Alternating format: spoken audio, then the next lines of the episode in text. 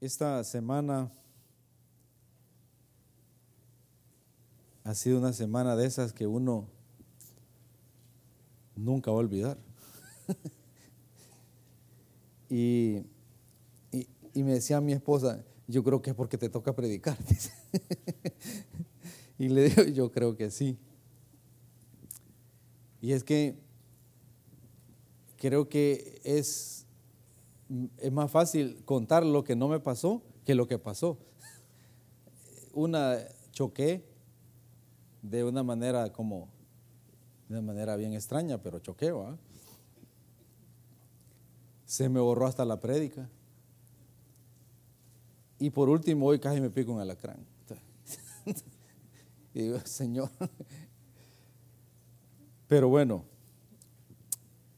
quiero comenzar, hermanos, aparte de darles la breve historia de mi semana, quiero comenzar leyendo estos versículos y de estos versículos voy a compartir y dice en Apocalipsis 22, 11, el que es injusto, sea injusto todavía. El que es inmundo, sea inmundo todavía. El que es justo, practique la justicia todavía. Y el que es santo, santifíquese todavía. Hoy es el primer día del mes de febrero, ¿verdad? El jueves, el primer jueves. Sí, el primer jueves. El mes de enero fue un mes bien largo, ¿o no? Tuvimos ocho prédicas, ¿sabían? Y quiero hacer un pequeño resumen acerca de las prédicas que Dios nos permitió escuchar. Gracias a Dios yo estuve en todas. Eh, yo las había puesto en orden no por fecha, sino en orden donde el Señor me habló. Pero yo las voy a mencionar aquí y ustedes en su casa, pues, el Señor que les hable. Y dice, la primera prédica, Dios nos habló de la misericordia. ¿Cuántos vinieron ese jueves? Nadie. Compartió nuestro hermano amado Abel. Y él decía, hermanos, que recibir misericordia nos hace ser misericordiosos. Dice que Cristo en la cruz, cuando estaba siendo crucificado, en vez de dar palabras de maldición, mostró misericordia por la humanidad. Y por ese acto, hoy usted y yo tenemos perdón de pecados, redención y podemos entrar al Padre. Entonces, Cristo Jesús es misericordioso y al nosotros recibir misericordia tenemos que aprender a ser misericordiosos. Y fíjense que hoy, hablando de misericordia, hoy mandé a comprar un pollo y compartí el pollo en todos, a todo el que llegó ahí. Y alguien me empezó a decir, don Ramón, no le di a este es que este no se lo merece, es que este ni se va a acordar de usted. No, le hay que darle. Y por el pedazo de pollo, casi se pelean dos. Y digo yo, hay que aprender a ser misericordiosos, pensar en los demás. Tuve que, Dios mío, interviene. Recibir misericordia nos hace dar misericordia a otros. Luego nos compartieron de una invitación al reino. Todos estamos o somos parte o pertenecemos a ese reino. Nosotros somos los que nos descalificamos. Y él decía, el predicador decía, que cuando venga ese reino habrá un evento y ese evento será unas bodas. Y todos estamos invitados a esas bodas. ¿Cuántos vinieron ese domingo? Hay poquito más, ya vamos creciendo. Hermanos, es maravilloso pensar que hay un reino, que hay algo precioso para nosotros. Eso debería de motivarnos a presionar cada día para avanzar cuando miren, yo me acerqué al final, cuando el hermano compartió, yo estaba quebrantado, me sentía indigno. Esa vez yo decía, Señor, ¿cómo es posible? Tal vez solo yo lo sentí, pero si otro lo experimentó, va a estar de acuerdo conmigo. Decía, Señor, qué misericordia, qué amor. Podemos entrar ahí, eso está ahí disponible, esa invitación a ese reino celestial por el cual el Señor nos ha llamado. Luego nos predicaron de un joven llamado Juan y su compañía. ¿Y cuántos se acuerdan quién era la compañía de Juan? Dios, muy bien hermana, correcta por 10 puntos. Dios. Y yo me preguntaba, ¿quién es mi compañía? ¿A quién tengo yo por compañía? ¿Y usted a quién tiene por compañía? ¿A quién? Puede decir, no, mi familia, mi esposa, sí. Pero miren, hermanos, si nosotros entendiéramos, y más adelante vamos a ver lo, lo de Jacob, Jacob entendió el hacer negocios con Dios. Se volvió riquísimo. Como dijo, me contó alguien, miren, yo digo, es, increíble todo lo que le regaló a, Jacob, a Esaú campamento tras campamento y, quedó riquísimo todavía. Si nosotros entendiéramos que tener a Dios por compañía en nuestros negocios o en, o en nuestro trabajo nos aumentarían más y ganaríamos más. Dios debe ser nuestra compañía, hermanos, en todo lo que emprendamos y hagamos. Luego nos compartieron del temor de Dios, del temor de Jehová. ¿Cuántos vinieron ese jueves? Ya vamos más. Muy bien. Hermanos, decía que el temor de Jehová es difícil de definir. Porque podemos relacionarnos con cosas que podemos decir, bueno, el temor de Jehová es no hacer esto, es no hacer lo otro. Pero el temor de Jehová solo puede, solo puede ser revelado para que lo entendamos a través del Espíritu Santo, que nos va a llenar de esa convicción de no querer fallar y de decir, Señor, yo no quiero dañar tu corazón, sino darte gozo. Luego hablaron de un hombre perdonado. ¿Cuántos pidieron ese jueves? Menos o más. Hablaron, hermanos, de la vida de Jacob, un hombre torcido, engañador, un hombre con tantas cosas, pero este hombre en su caminata aprendió a ver los cielos abiertos. Y se cree, hermanos, que donde Jacob vio la escalera, es donde Cristo Jesús ascendió cuando los discípulos lo vieron ascender al cielo. Es el mismo lugar. Pero Dios lo perdonó a Jacob, Dios lo restauró y hasta le cambió el nombre. Eso es lo que Dios quiere para cada uno de nosotros. Saben que cuando compartían de Jacob, uno se identifica más por los errores de Jacob, pero también uno puede ver la misericordia de Dios. Y si Dios lo hizo con Jacob, tenemos esperanza o no. Hay esperanza. Qué misericordia la de Dios para con los Jacob. Luego, hermanos, hablaron de que, del el hermano habló de que venía a defender a Jacob. Cuando dio el título, yo me quedé sorprendido. ¿Cómo lo va a defender? Dije yo. Pero miren, hermanos, a medida fue pasando el tiempo, que Jacob quisiera tener esa madera de Jacob. Qué hombre. Miren, me impactó cuando el hermano dijo, Jacob hizo lo que tenía que hacer para obtener el reino. mi pregunta es, ¿qué estamos haciendo nosotros para obtener ese reino? ¿Estamos caminando en serio?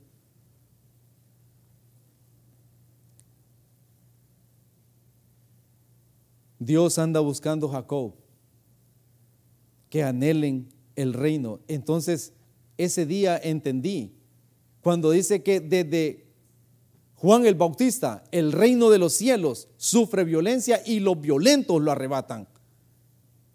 Ahí entendí, hay que hacer lo que hay que hacer para obtener el reino de Dios.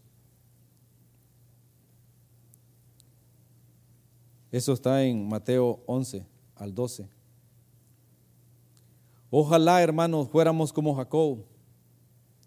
Dios anda buscando Jacob que arrebaten el reino. Luego, hermanos, nos compartieron de un acto de amor eterno, como Cristo Jesús murió en la cruz del Calvario, como esa sangre limpió nuestros pecados, nos redimió, nos restauró y nos hizo acepto delante de Él. ¡Qué amor! Dice que Él puso su vida por nosotros como un sacrificio voluntario. Eso es amor. Hermanos, la última prédica de este domingo, todavía ayer la vi sin título. Pero la prédica, hermanos, se enfocaba en la necesidad de ser llenos del Espíritu Santo, de ser marcados, ser sellados. Miren, hermanos, yo, esa es mi vida, pero yo digo, si el Espíritu Santo no viene a mi vida, yo no creo que yo termine la carrera legítimamente. Es una urgencia, es una necesidad. No va a haber gracia donde usted esté, en, la universidad, en su trabajo, donde quiera que esté, en cualquier lugar. No va a haber la gracia si usted y yo no somos llenos, no somos sellados con el Espíritu Santo. Es una urgencia. Si usted no siente la necesidad, probablemente está en peligro. Hermanos, las pruebas no son para matarnos. Yo le decía a mi esposa, le decía, yo creo que hay hermanos que nos miran en la iglesia y han de decir a esos que no les pasa nada. y le digo, si vinieran un día acá, y mirarían cómo el Señor tiene su manera de tratar a cada, a cada uno de nosotros. Y miren, el Señor ha, ha estado. Y un día yo le pregunté al Señor, Señor, ¿por qué me tratas como al impío? Si yo hago esto, hago lo otro, hago esto otro, ¿por qué me tratas igual? Me mides con la misma vara. Eran las cuatro de la mañana.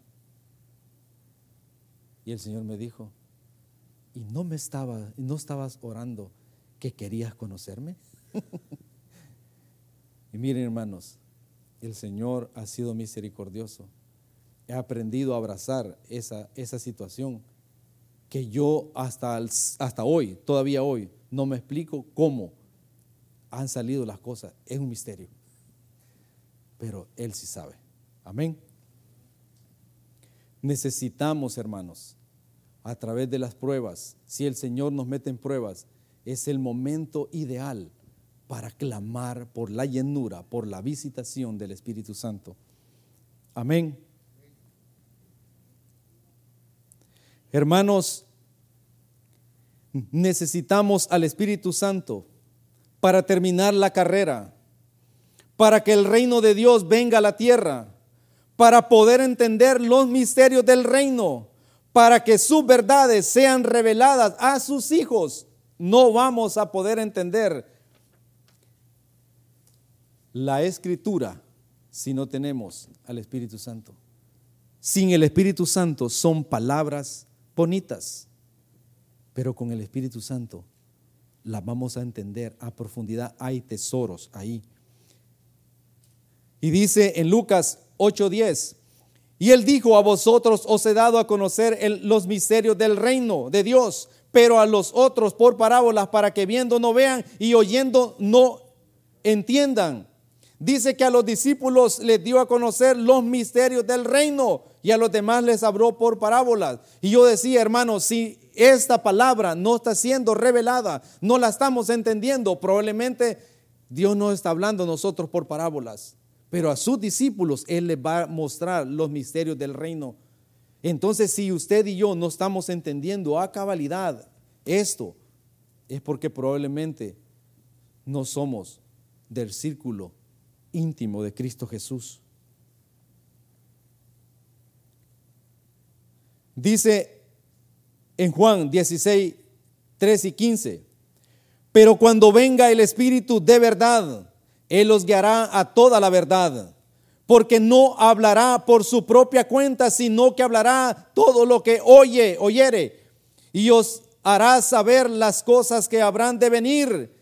Él me glorificará porque tomará de lo mío y os lo hará saber. Todo lo que tiene el Padre es mío. Por eso dije que tomará de lo mío y os lo hará saber. Es urgente el bautismo, la llenura del Espíritu Santo en nuestras vidas. Hermanos, Dios, sé que Dios va a levantar gente, jóvenes, muchachas, hermanos de este lugar. Yo sé que sí. Pero necesitamos presionar, necesitamos, como dijo alguien, quitar los prejuicios y permitir que el Espíritu Santo se mueva aquí en este lugar. Yo sí quiero ser lleno del Espíritu Santo.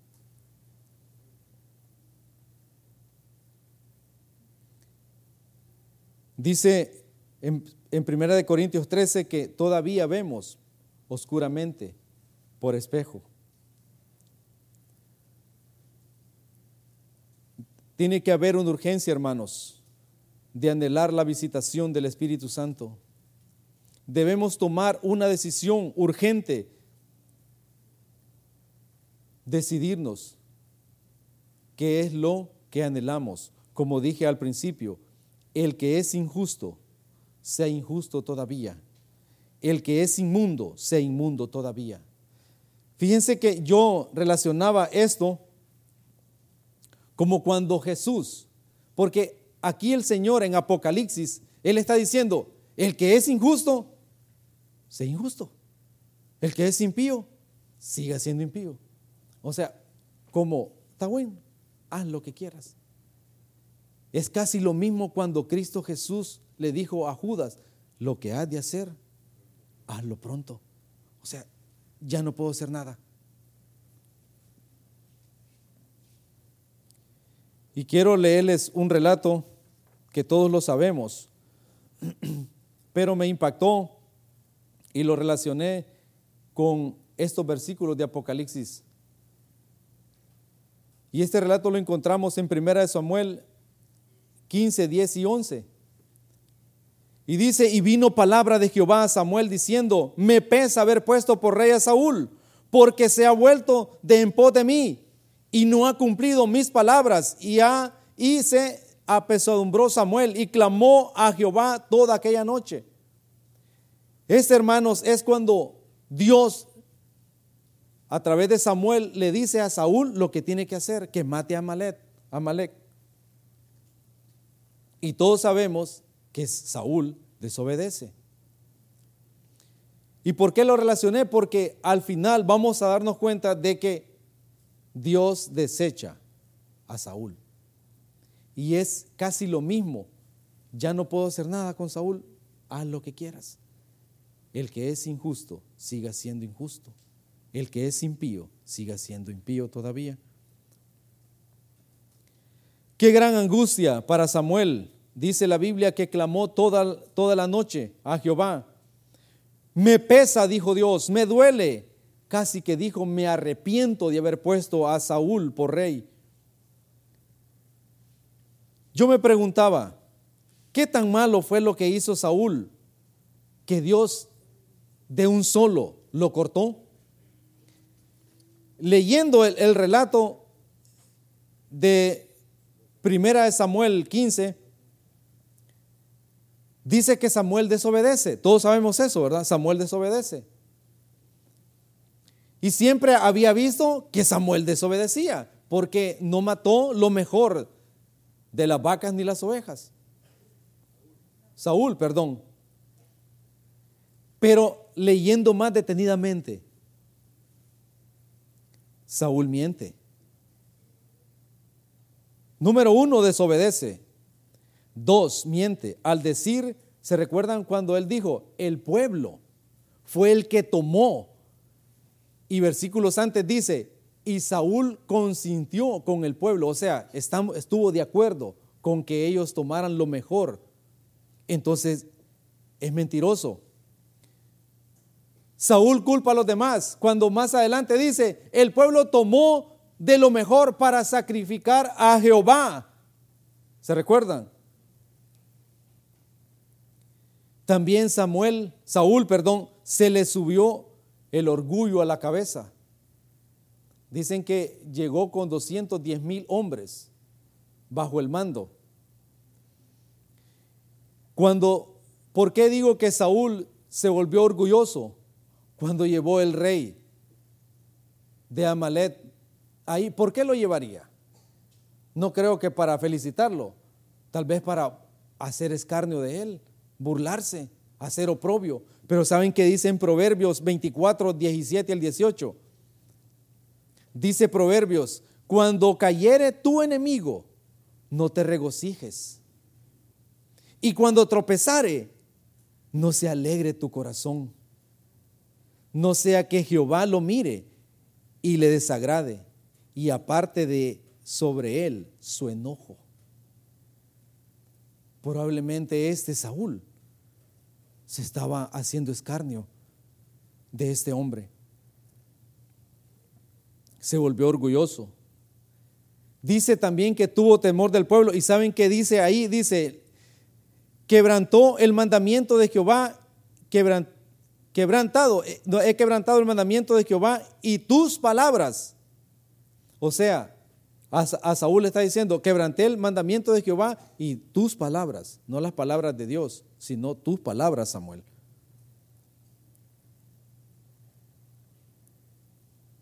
En este relato vemos a Saúl mostrando todo lo que él era en, este, en, este, en, su, primera, en su primera batalla seria. Y yo decía, pero hubieron reyes que hicieron cosas peores que Saúl, ¿o no? Y Dios ha tenido misericordia. Acá, un hombre perverso y el otro no me acuerdo, pero que, que uno de los reyes más inicuos que relata la Biblia. ¿Y por qué Saúl? Decía yo. Pero me decía alguien la vez pasada, Ramón, Dios no ve las palabras. Dios no ve las palabras. Dios ve el corazón. Uno puede decir, Señor, te amo, pero puede estar haciendo otras cosas. Uno puede decir, viera cuánto amo al Señor, pero su corazón puede estar en otras cosas, sus anhelos pueden ser otros. Entonces Dios no va a escuchar sus palabras porque Él ve la intención del corazón. Y aquí Saúl está sacando todo lo que tiene en su corazón. Dios sabía que tarde que temprano eso iba a pasar en Saúl. Dice el 22 en adelante. Y dijo Samuel, y dijo Samuel, y Samuel dijo, se complace Jehová tanto en los holocaustos y víctimas como en, como en que se en, que se obedezca a la palabra de Jehová. Ciertamente el obedecer es mejor que los sacrificios y el prestar atención que la grosura de los carneros, porque como pecado de adivinación es la rebelión y como ídolos e idolatría, la obstinación, por cuanto tú desechaste la palabra de Jehová, él también te ha desechado para que no sea rey. Entonces Saúl dijo a Samuel, yo he pecado, he quebrantado el mandamiento de Jehová y tus palabras, porque temí al pueblo y consentí a la voz de ellos. Perdona pues ahora mi pecado y vuelve conmigo para que adore a Jehová. Y Samuel respondió a Saúl, no volveré contigo porque desechaste la palabra de Jehová y Jehová te ha desechado para que no sea rey sobre Israel. Y volviéndose Samuel para irse, él se asió de la punta de su manto y éste se rasgó. Tuvo que haber sido un buen tirón, ¿verdad? ¿O no? Para que se haya roto la punta del manto. Fíjense que yo estaba pensando, digo, ¿qué estaba pasando ahí en ese momento? Yo puedo ver a Saúl desesperado, puedo, puedo verlo turbado, puedo verlo ya agotó todos sus recursos para que la presencia de Dios continuara con él. Y cuando ve que Samuel también se va, lo primero que él hace es detenerlo con violencia. Seguramente lo lo agarró con fuerza para que el manto sea roto. Y ahí dice, entonces Samuel le dijo, Jehová ha rasgado hoy de ti el reino de Israel y lo ha dado a un prójimo tuyo, mejor que tú. Dice que rasgar es lo que hacían los hombres cuando tenían dolor, angustia o desesperación. Agarraban su túnica y la rasgaban y descubrían su pecho. Eso es lo, que pasó ahí. Dios rompió, desgarró el reino de Saúl y se lo dio a alguien que sí tenía temor. Es lo mismo. El que sea injusto, siga siendo injusto. El que es impío, siga siendo impío. Saúl lo si quieres seguir tu camino, síguelo.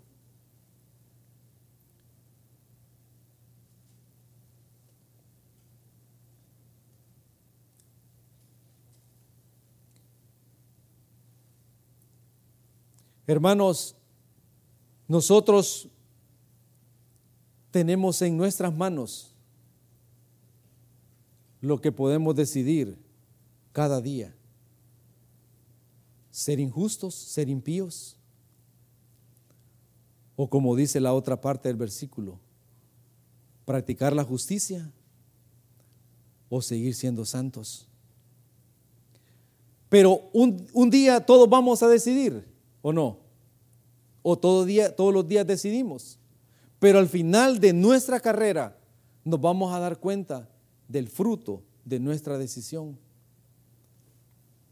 Saúl decidió no obedecer y no cumplir el mandato de Dios. Y su consecuencia fue esa. Nosotros hoy podemos decidir ser justos, ser santos o ser impíos o ser injustos. Dice que injusto es algo que le hace falta y hasta habla de maldad. Y impío habla de inmundicia de pecado. Justo, justicia, el que alguien recto y santo, apartado, hermanos. Al final veremos el fruto de, nuestro, de nuestra caminata. Yo, hermanos, no quisiera oír al final de mi carrera que, mi, que yo he sido desechado.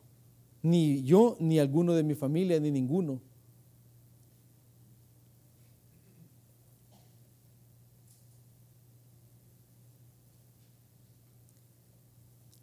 Dios quiere, hermanos, que seamos santos, que seamos apartados, que amemos sus caminos, a pesar de lo que pase en nuestras vidas. Dice en Juan en primera de Juan 2, 16, 16, no améis al mundo ni las cosas que están en el mundo. Si alguno ama al mundo, el amor del Padre no está en él. Porque todo lo que hay en el mundo, los deseos de la carne, los deseos de los ojos y la vanagloria de la vida, no proviene del Padre, sino del mundo. No amemos al mundo.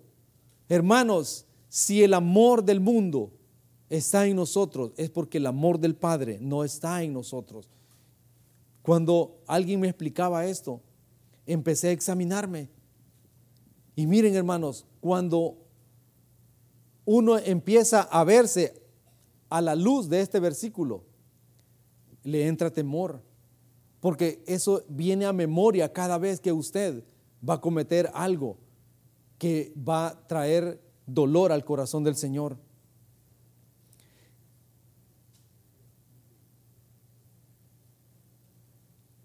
¿Qué haremos, hermanos? ¿Seguiremos siendo lo que somos o anhelaremos las cosas eternas? Saben que leí un reporte hoy, eh, esta semana, dicen que el pastor John MacArthur está, siendo fuertemente criticado porque él estuvo en una radio compartiendo y dijo que la homosexualidad era uno de los pecados más aberrantes y viles del mundo. Y mientras otros predicaban de que conocían gente homosexual que eran cariñosos, amorosos y mostraban el amor de Cristo. El mundo, hermanos, eso es lo que nos va a ofrecer. Ese es el mundo. Todavía no lo hemos visto a plenitud. El amor del Padre es diferente. El amor del Padre nos mostrará el reino eterno. A veces las pruebas pueden desanimarnos, a veces las pruebas pueden hacernos cambiar de rumbo, pero confiemos, esperemos que esto es pasajero, que un día vendrá la plenitud de su gloria sobre nuestras vidas, porque dice que el que es santo se va a santificar más, el que es justo practicará la justicia. Hermanos, un día el mundo se va a manifestar como nunca antes nosotros lo hemos visto y nos dará el pago. Y saben que dice en Juan 16 del 1 al 4, dice, estas cosas os he hablado para que no tengáis tropiezo. Dice, os expulsarán de las sinagogas y aún viene la hora cuando cualquiera que os mate pensará que rinde servicio a Dios. Eso es lo que se va a manifestar en el mundo. Y harán esto porque no conocen al Padre ni a mí. Mas os he dicho estas cosas para que cuando llegue la hora os acordéis que yo, que ya os la había dicho. Eso es la manifestación del mundo. Dice que por haberse aumentado la maldad, el amor de muchos se enfriará. No encendamos esa llama. ¿Cómo, hermanos? Dice, el Espíritu Santo se alimenta de la palabra. Hay que leerla hay que pasar tiempos ahí con el Señor.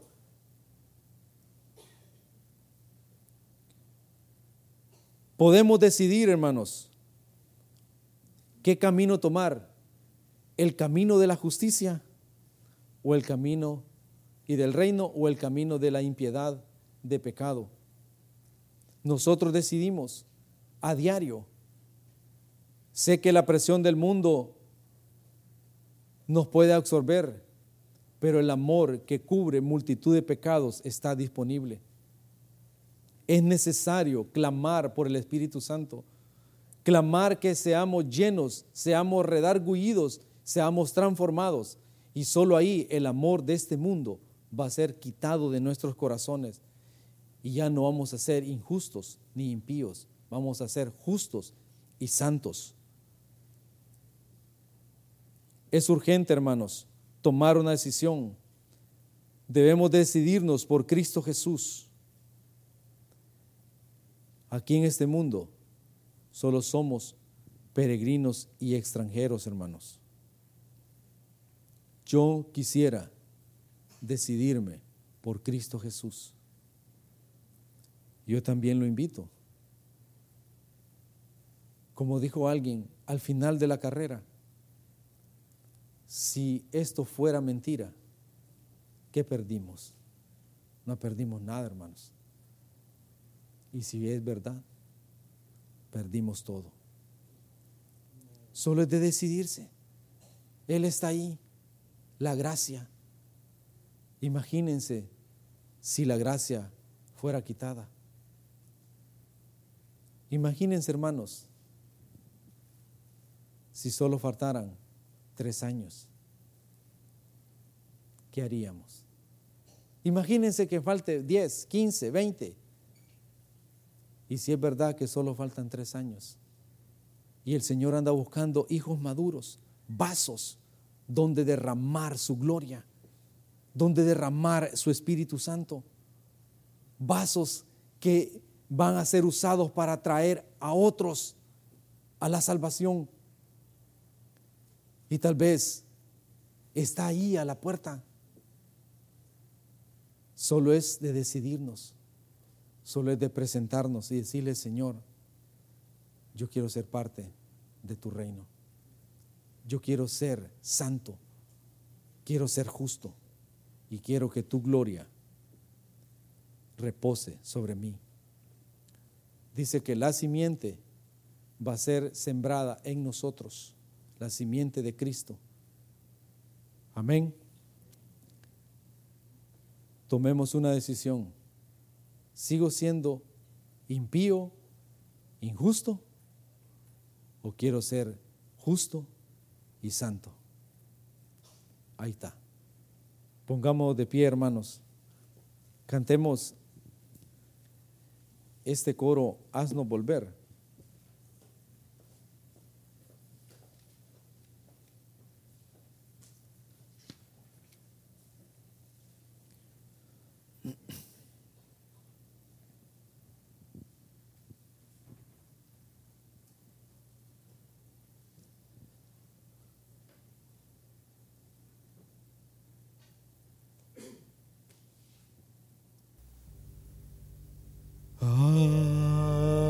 Haznos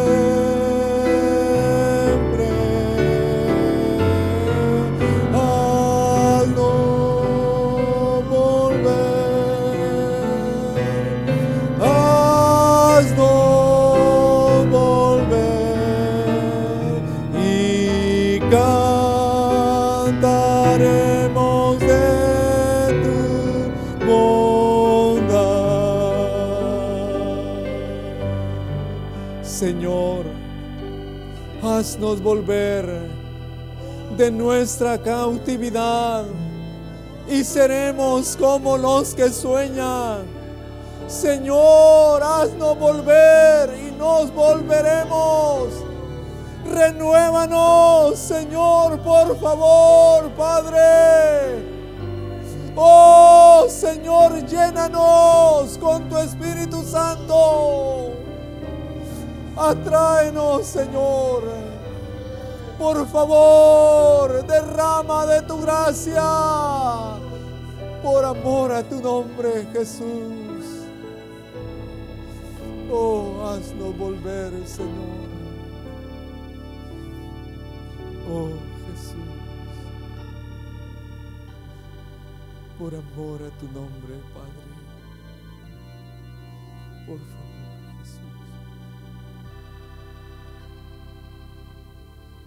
Oh, Cristo Jesús.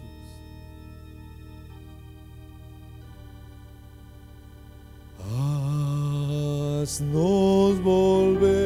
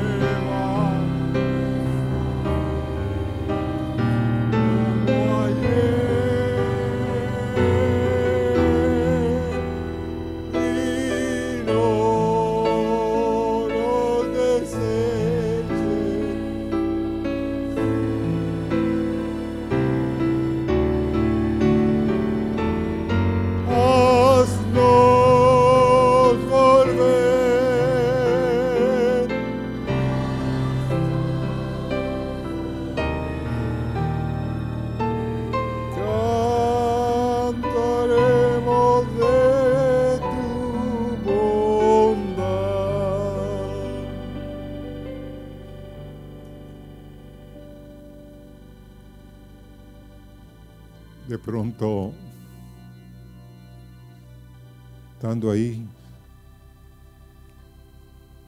sentado yo vi una balanza, que alguien la suspendía. Y en esta balanza estaba el Señor, en un plato de la balanza, y en el otro estaba e iba pasando por cada uno de los que estábamos aquí. Y de pronto yo en mi corazón lloraba porque no se halló alguien que diera el peso.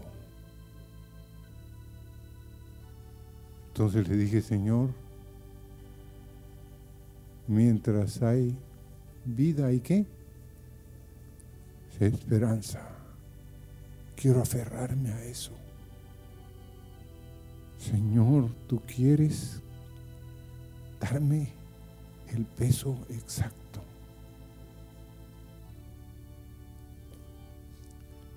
Y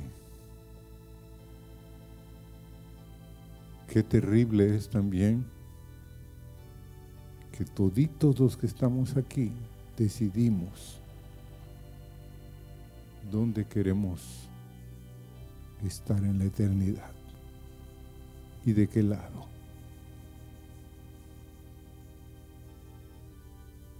¿Me amas?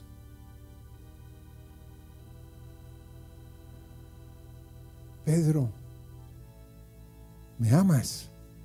Sí, tú sabes que te amo. Pero el Señor le volvía a decir, va, tú sabes todo, tú sabes que te amo. Pero a la hora de la verdad, seamos honestos, Pedrito no estaba, al principio no estaba seguro él, si, porque salió corriendo, él se vio haber quedado ahí. Pero tanto una criada como la otra, como los demás, le hicieron ver, fíjense. Pero hermanos, no confiemos en nuestra propia prudencia.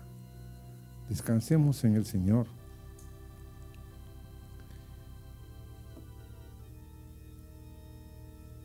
Y para terminar, ¿dónde vas a estar en la eternidad?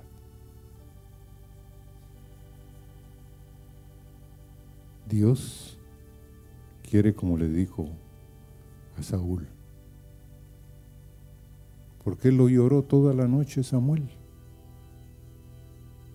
¿Por qué lo lloró toda la noche, hermanos? Nunca se han puesto a pensar. El hombre que no había dejado caer a tierra ninguna de sus palabras. Toda la noche orando por un hombre que él en lo profundo de su ser sabía que Dios estaba trabajando con él pero no se estaba rindiendo. No quería seguir el camino.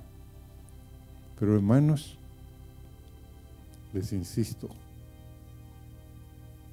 mientras haya vida, hay esperanza.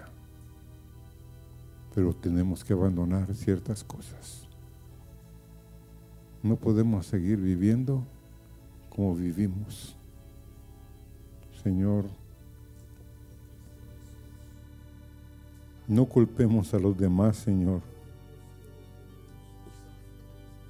Señor, que el temor del pueblo, de cualquiera, no venga y nos quite, Señor, un amor por tu senda, por tus caminos, Señor. Señor,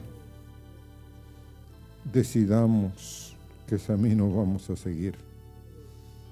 Quiero ser justo amar la justicia, amar la santidad. Señor, ayúdanos. Queremos estar del lado correcto.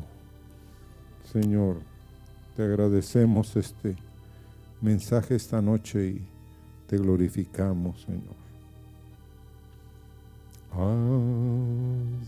nos volvemos.